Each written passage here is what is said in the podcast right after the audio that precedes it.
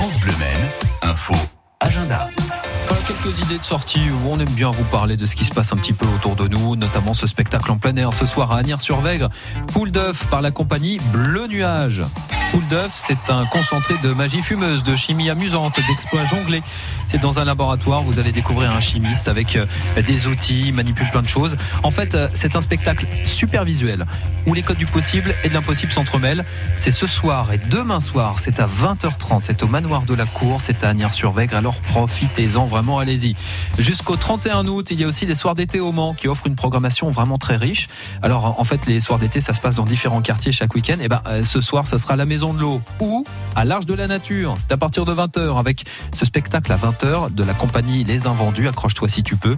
C'est un, spectacle de mouvement jonglé, trois quarts d'heure environ. À 21h, départ arrêté. Ça, c'est avec la troupe de théâtre, théâtre groupe. C'est euh, vraiment une belle histoire. La Van der Gober Racing Team débarque avec sa Sierra numéro 46 pour courir un rallye.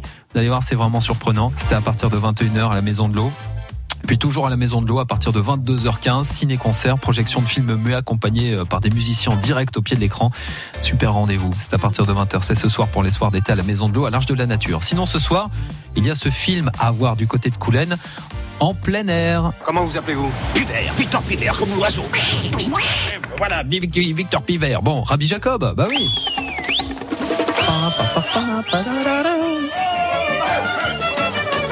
À Coulennes, ce cinéma sous les étoiles, séance donc en plein air au parc de la Gironde. L'entrée libre et gratuite, c'est à partir de 22h. Allez-y, en plus ce soir, normalement, le temps sera plutôt sec.